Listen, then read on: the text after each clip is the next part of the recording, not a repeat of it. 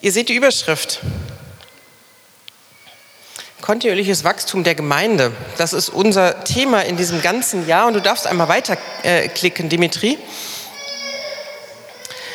Ähm, und zwar haben wir das Jahr 2022 unter äh, die äh, Leitung, unter der Leitung des Heiligen Geistes als Gemeinde unter das Thema Wachstum gestellt. Und zwar kontinuierliches Wachstum im christlichen Leben. Und das erste Quartal, wie ihr da seht, ist schon grau, weil schon vergangen. Äh, da ging es um unser Wachstum als Individuen. Und im zweiten Quartal ähm, geht es um unser Wachstum, das ist jetzt eine Zwiebelschale höher sozusagen, um unser kontinuierliches Wachstum als Kirche. Da sind wir jetzt gerade. Und im dritten und vierten Quartal wird irgendwas anderes noch kommen. Es wird aber irgendwas mit Wachstum zu tun haben, das könnt ihr euch schon mal sicher sein. Und das ist gar nicht so schrecklich, wie das klingt. Und mein Wunsch und mein Anliegen an diese beiden Predigten, kleiner Teaser, nächste Woche komme ich auch nochmal, ähm, ist, dass das kontinuierliche Wachstum als Gemeinde für euch einfach ganz plastisch wird. Dass ihr das von Montags bis Sonntags wirklich vor Augen habt. Und ausgelöst durch dieses vor Augen haben möchte ich, dass, dass jeder, von, jeder Einzelne von uns einfach wachsen will. Einfach dieses, wie Otis sagte äh, letzte Woche, das Verlangen hat zu wachsen. Und du darfst, glaube ich, einmal weiterklicken. Es gibt grundsätzlich zwei Wachstumsarten. Und die sagt uns Jesus selber. Und wie ihr das schon seht, das steht in Matthäus 28, 19 bis 20 und ähm, viele von euch werden es vielleicht auch wissen, das sind die letzten Worte des Matthäusevangeliums und Matthäus äh, setzt sie bewusst ans Ende, weil das der Auftrag an die Jünger ist. Das ist das, was, was so landläufig als Missionsbefehl weitergegeben wird. Und da steht, geht hin und machet zu Jüngern alle Völker, indem ihr sie taufet auf den Namen des Vaters und des Sohnes und des Heiligen Geistes. Und sie halten lehret alles, was ich euch befohlen habe. Und siehe, ich bin bei euch alle Tage bis ans Ende der Weltzeit. Da sind total wichtige Verse auch noch vorher, die habe ich euch jetzt aber mal rausgenommen, weil es mir um diese beiden Wachstumsarten hier geht. In Vers 19 steht, da darfst du einmal weiterklicken, äh, ähm, genau, und noch einmal. In Vers 19, da steht äußeres Wachstum. Da steht nämlich, geht hin und machet zu Jüngern alle Völker, geht raus. Erzählt den Leuten, indem ihr sie taufet. Das ist dann die Folge eigentlich vom Erzählen, indem ihr sie taufet auf den Namen des Vaters und des Sohnes und des Heiligen Geistes. Geht hin, geht raus. Äußeres Wachstum. Wir wachsen als Gemeinde. Und dann, und da steht in Vers 20, wenn ihr euch den Satz genau anguckt, ähm, bezieht sich dieses Geht hin und mache zu Jüngern alle Völker, nämlich auf beide Teile.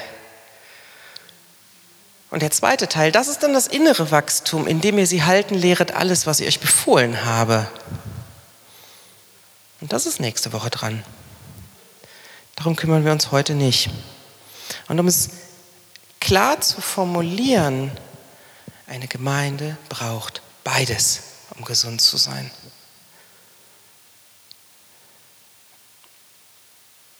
Äußeres und inneres Wachstum gehören untrennbar zusammen. So wie aus der Ehe zwischen Mann und Frau Kinder erwachsen, so sollen auch wir die Voraussetzungen dafür schaffen, damit geistliche Kinder gezeugt werden, also äußeres Wachstum. Und gleichzeitig sollen aber natürlich auch die Ehepartner zueinander wachsen, in der Verbundenheit, in der Liebe. Und das ist dann das innere Wachstum. Und das passt sehr gut zum ersten Gebot der Bibel. Wie lautet denn das? Noch nicht klicken. Wie lautet das erste Gebot der Bibel? Genau, exakt. Und genau, und das, jetzt darfst du einmal weiterklickern, äh, das ist die Auflösung. Aber der Damien, der wusste es einfach schon. Äh, genau. Das steht in 1. Mose 1, Vers 28.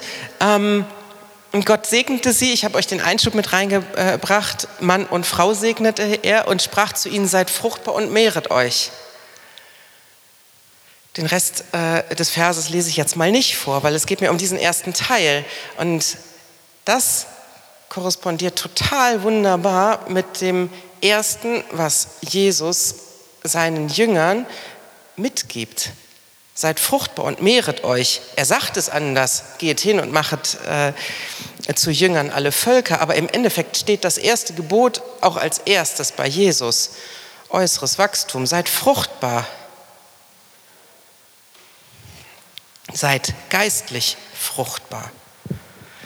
Und beim Wort Wachstum bekommen wir als Christen, ich sage es mal allgemein, aber vielleicht geht es ja auch nur mir so und euch geht es überhaupt nicht so, so ein seltsames Gefühl von Druck.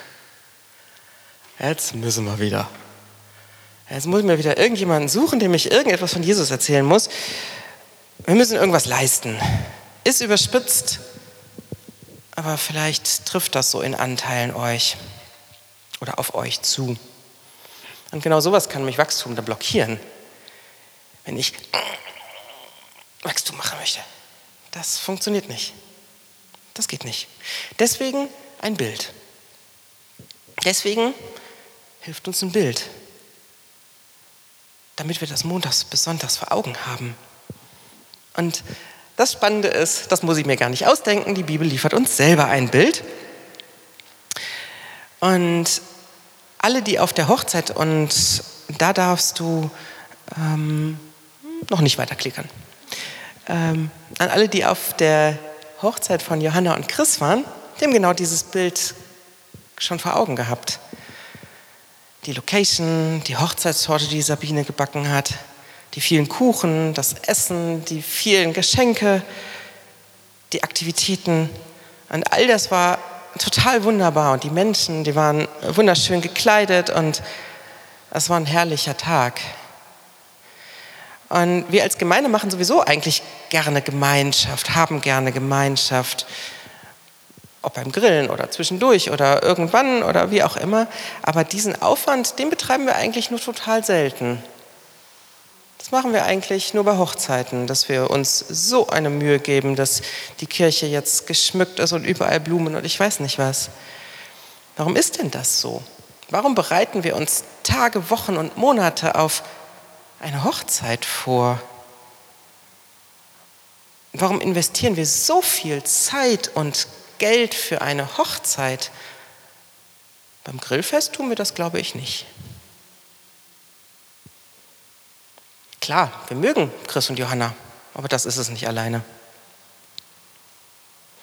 Hier geht es um viel, viel Größeres.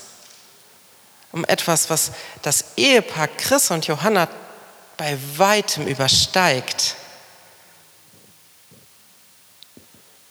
Hier geht es um ein Symbol, um ein Bild von einer Beziehung und einer Hochzeit von Jesus Christus mit seiner Gemeinde. Und jetzt darfst du weiterklickern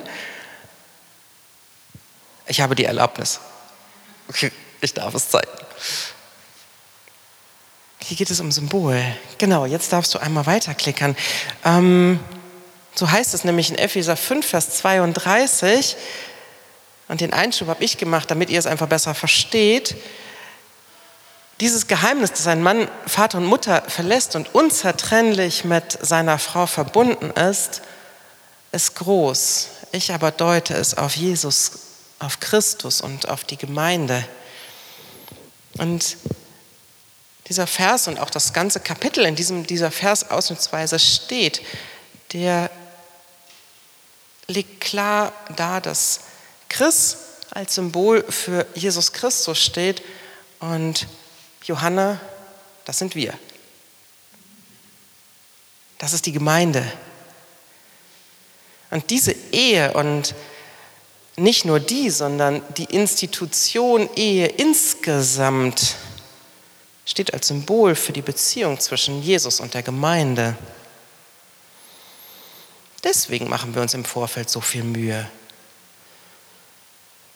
Deswegen machen wir uns so viel Mühe, dass dieser Tag etwas ganz Besonderes wird, weil das, wofür es steht, so unvergleichlich wertvoll ist. Die Beziehung zu Jesus bringt uns ewige Gemeinschaft mit ihm. Das haben wir eben im Abendmahl gefeiert. Selbstredend ist auch dieses Bild für uns als Singles, die unter uns sind, nutzbar, denn auch die sind natürlich unzertrennlich mit Jesus Christus als ihrem Herrn verbunden. Und auch euch begegnen Ehepaare in eurem Alltag, mit denen ihr die Bezie oder bei denen ihr an die Beziehung zu, von Jesus zu seiner Gemeinde erinnert werden dürft. Und ich möchte mich heute Morgen auf das äußere Wachstum der Braut Christi konzentrieren. Und das innere Wachstum, was wir eben äh, gesehen haben, uns für nächste Woche aufheben, so Gott will.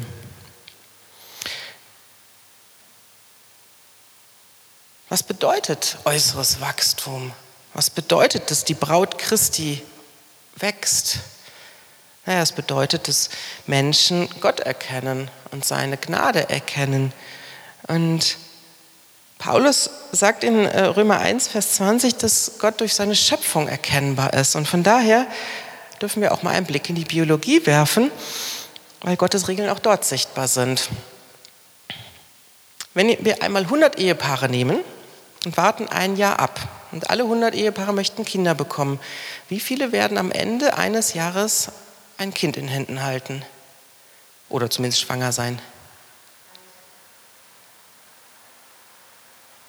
Gut geschätzt. Wir nehmen jetzt mal äh, 100 Ehepaare mit einem Alter von Mitte 20. Bitte? Genau. Ziemlich gut dran. 85 Paare. Und äh, die ähm, äh, ähm, und die 30, die stimmen aber auch, wenn man sich so den gesamten Altersverlauf anschaut, also auch die älteren Ehepaare mit, mit äh, zusammen addiert. Und das sagt uns, alleine dieser, dieser, dieser ganz kurze statistische Blick sagt uns, dass wir keine Kinder machen können. Wir können auch keine geistlichen Kinder machen. Wir können nur Voraussetzungen dafür schaffen. Wir können nur dafür Voraussetzungen schaffen, dass geistliche Kinder entstehen.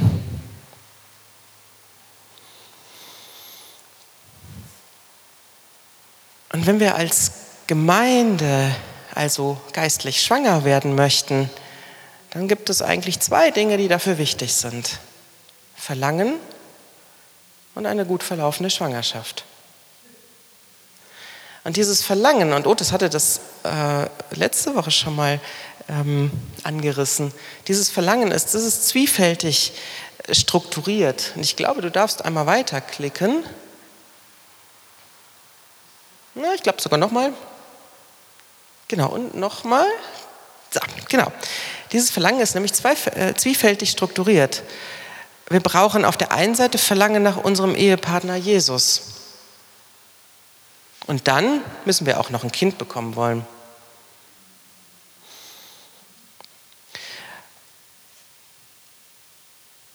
Und dieses Verlangen, und da darfst du noch einmal weiter äh, klicken, dieses Verlangen, das ist einfach die Grundvoraussetzung für all das. Ohne das läuft nichts. Auch bei physischen Ehepaaren wird ohne Verlangen niemals ein Baby entstehen. Und bei geistlichen Ehepaaren ist das genauso. Und jetzt, jetzt hat Verlangen, ähm, hat so als Begriff heutzutage oftmals so was Anrüchiges oder Unreines. Und das ist aber überhaupt nicht so gemeint im biblischen Sinne. Klar, da darfst du einmal klicken, es gibt diesen Begriff des Falschen, des lüsternen Verlangens, so wie es in Matthäus 5, Vers 28 heißt. Ähm, ich aber sage euch, wer ein Weib ansieht, ihrer zu begehren, der hat in seinem Herzen schon Ehebruch mit ihr äh, begangen. Ja, diese, diese äh, Begriffe, diese Ver oder Verwendungen des Begriffes Verlangen, die gibt es. Aber in mehr als zwei Drittel der Fälle steht der Begriff Epithymeo, ähm, und so heißt das auf Griechisch, für etwas Positives, für Begehren, für Verlangen, für Sehnen, für ich wünsche mir das total doll.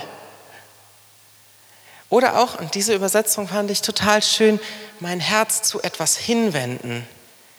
Nicht nur mich selbst, nicht nur mein, meinen Körper hinwenden, sondern mein Innerstes. Ich wende mich hin.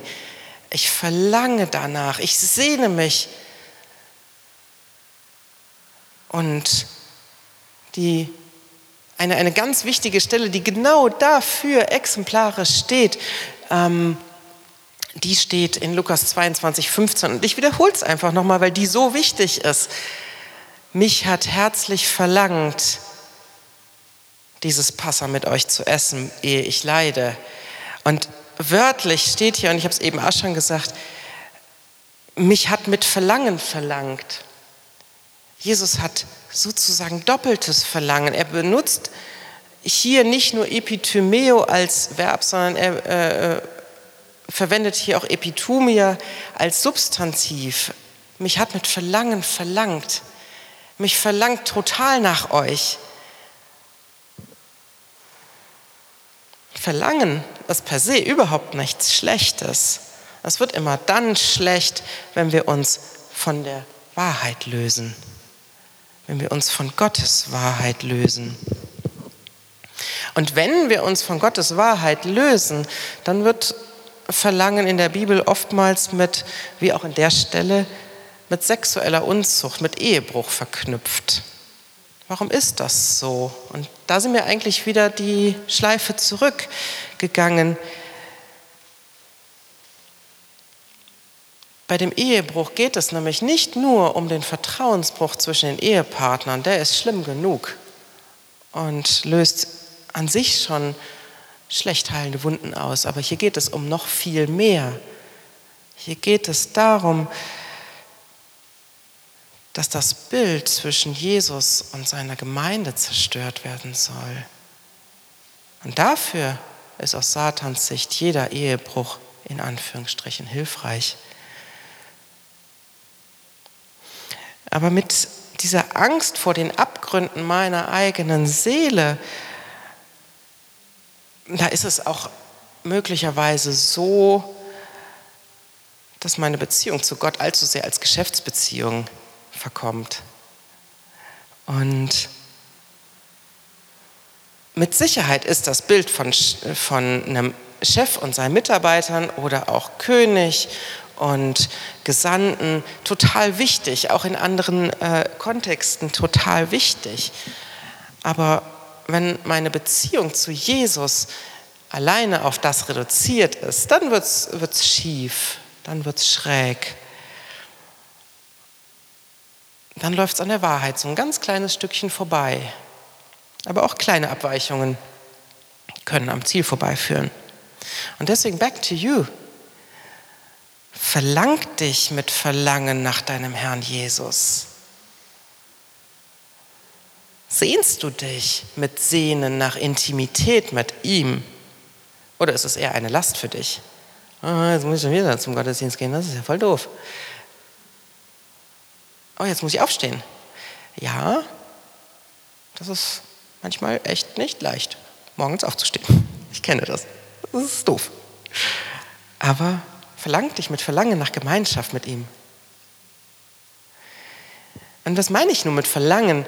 Meine ich, so wie ich es am Anfang mit Julia erlebt habe, um 3.27 Uhr und ich meine nicht 15.27 Uhr, am Bahnhof in den Zug einzusteigen, damit ich pünktlich zum Frühstück um 10 Uhr in Nürnberg bin. Oder ähm, tief bis in die Nacht skypen oder dann mit drei, vier Stunden Schlaf in die Arbeit gehen, immer ein Grinsen auf dem äh, Gesicht. Ja, das ist total wichtig und das ist total schön und das gehört auch total untrennbar ähm, auch zum Anfang einer physischen wie auch einer geistlichen Beziehung dazu. Das ist super, aber es ist auf Dauer mit deinem Überleben nicht vereinbar. Verliebt sein, das ist verliebt sein, das ignoriert einfach mindestens stückweise die anderen Lebensbereiche. Und ich kann dir berichten, bei uns war das nicht nur stückweise. Das war eigentlich irgendwie fast vollständig. Und das geht auf Dauer nicht gut. Nein, was ich meine, ist erwachsene Intimität. Ein erwachsenes Verlangen. Und das wächst im Laufe der Zeit. Meine Ehefrau ist mir so wichtig, dass ich keinen Weg gehen möchte, wo ich weiß, dass sie das verletzt. Und meine Ehefrau ist mir auch so wichtig, dass wenn sie mich anruft und jetzt Hilfe braucht, dass ich möglichst jetzt auch den Schreibtisch verlasse und zu ihr hinfahre. Und ich möchte mir Zeit einräumen, mit ihr wirklich Zeit zu zweit zu haben. Und das ist gerade als Familie, ist das gar nicht so leicht, dass man da mal Zeit zu zweit wirklich hat. Und mich interessiert, was sie auf ihrem Herzen hat. Ich möchte das wissen und ich scanne unterbewusst eigentlich die ganze Zeit auch Sprache und Mimik, um zu sehen, geht es ihr gut. Mein Ansinnen ist, dass es meiner Frau gut geht. Und kannst du diese Themengebiete jetzt auf dein Leben mit Jesus übertragen? Weißt du um die Themen in deinem Leben, die Jesus verletzen würden? Und wie gehst du dann damit in Folge um? Wenn Jesus dich ruft, wann reagierst du? Und gibt es eine Zeit in deinem Leben, die wirklich nur Jesus gehört, wo ihr Zeit zu zweit habt? Auch in Familien. Und wie findest du eigentlich heraus, was Jesus bewegt in Bezug auf dein Leben? Und wenn du gelebte Intimität mit Jesus in deinem Leben wirklich hast, und ich kann dir auch sagen, dass ich genauso wie viele vermutlich von euch auch ganz viel zu üben habe in dem Bereich, dann wird das Zeugnis einfach aus deinem Mund kommen. Dann wirst du ganz automatisch die Voraussetzungen dafür schaffen. Ach so, du darfst im Übrigen weiterklicken, ich habe es dir gar nicht gesagt. Ähm, genau, und noch mal eins. Genau. Ähm, danke dir, Dimitri. Dann wirst du ganz automatisch die Voraussetzungen dafür schaffen, geistliche Kinder zu zeugen. Wie gesagt, dein Job ist es nicht, geistliche Kinder zu machen. Das ist Gottes Job, aber du kannst die Voraussetzungen dafür schaffen. Du kannst Zeugnis geben. Du kannst das einfach aus deinem Mund fließen lassen, was so in deinem Herzen ist. Und wenn in deinem Herzen noch nicht das Verlangen in dem Maße da ist, wie du es gerne hättest, dann bitte einfach Gott darum. Hab Verlangen danach, geistliche Kinder zu haben, dass hier kein Platz mehr frei ist. Hab Verlangen danach. Boah, das ist toll, dass ich gerettet bin. Es ist super, dass ich Hoffnung habe, dass egal was im nächsten Moment passiert, ich bin lebendig. Egal was mit meinem Leib passiert. Und erzähl den Menschen einfach von genau von dieser Hoffnung, die du hast, von dem, von der Hoffnung, die auch da ist, wenn schlimme Dinge passieren. Und besonders habe ich Jesus auch in den Momenten erlebt, wenn es eben genau diese schlimmen Dinge gab. In den Momenten, als mein Leben in Scherben lag, als meine Ehe ein Trümmerhaufen war und meine berufliche Karriere ebenso daneben lag. Und an dem Punkt saß ich damals an meinem Schreibtisch und habe mich gewundert, warum meine Seele nicht auch am Boden liegt. Und da habe ich dann gemerkt, dass Jesus mir sagt, ich trage dich gerade. Du fällst nicht tiefer als in meine Hand.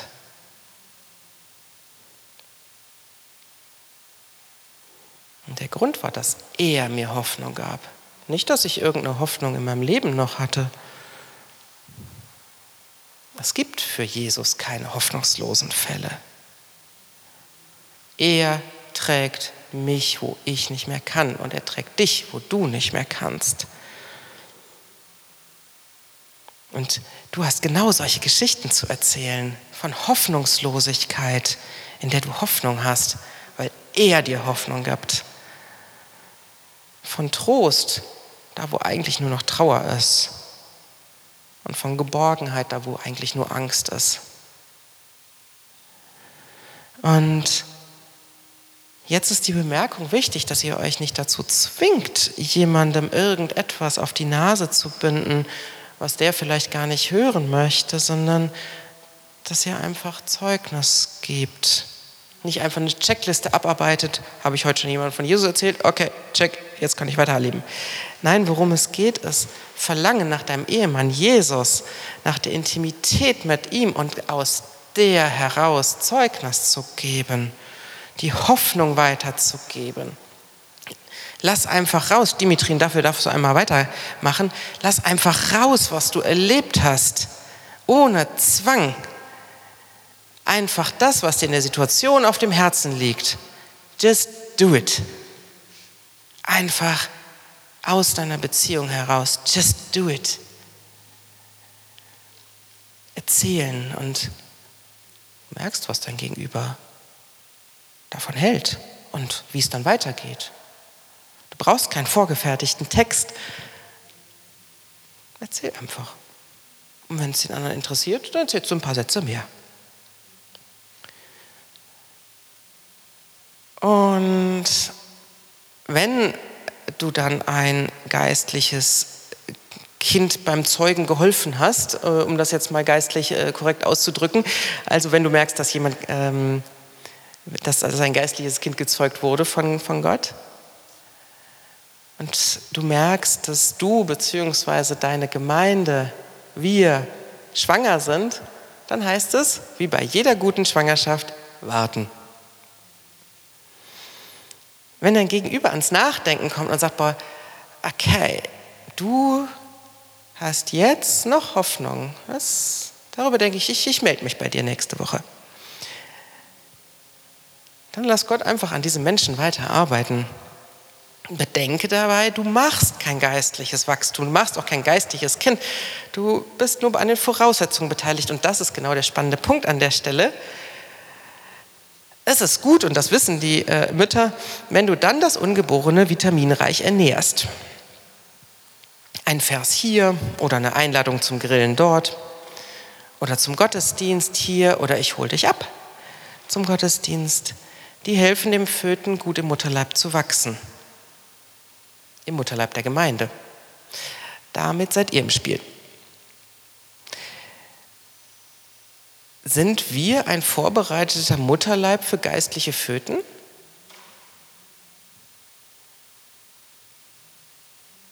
Da darfst du einmal weiterklicken, weil dafür haben wir eine Gemeindevision. Das ist genau dieser vorbereitete Mutterleib, um den es hier gerade geht. Ähm, das ist die, die Überschrift fehlte mit dem Mutterleib, aber im Grunde haben wir in unserer Gemeindevision genau das stehen. Wir wollen ein vorbereiteter Mutterleib für geistliche Föten sein. Und deswegen lese ich sie einfach auch gerne nochmal vor, unsere Gemeindevision. Genau. Unsere Vision ist es, Gemeinde für alle Altersgruppen und Nationalitäten attraktiv, liebenswert und verständlich zu machen. Durch Lobpreis, brüderliche Liebe, Freundlichkeit und Gemeinschaft. Das ist unser Ziel. Und in diesem Mutterleib können dann geistliche Föten heranwachsen, bis sie geboren werden in Jesus, bis sie neu geboren werden.